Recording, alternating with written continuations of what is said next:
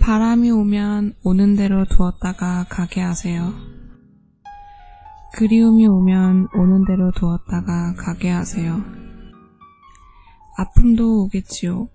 머물러 살겠지요. 살다간 가겠지요.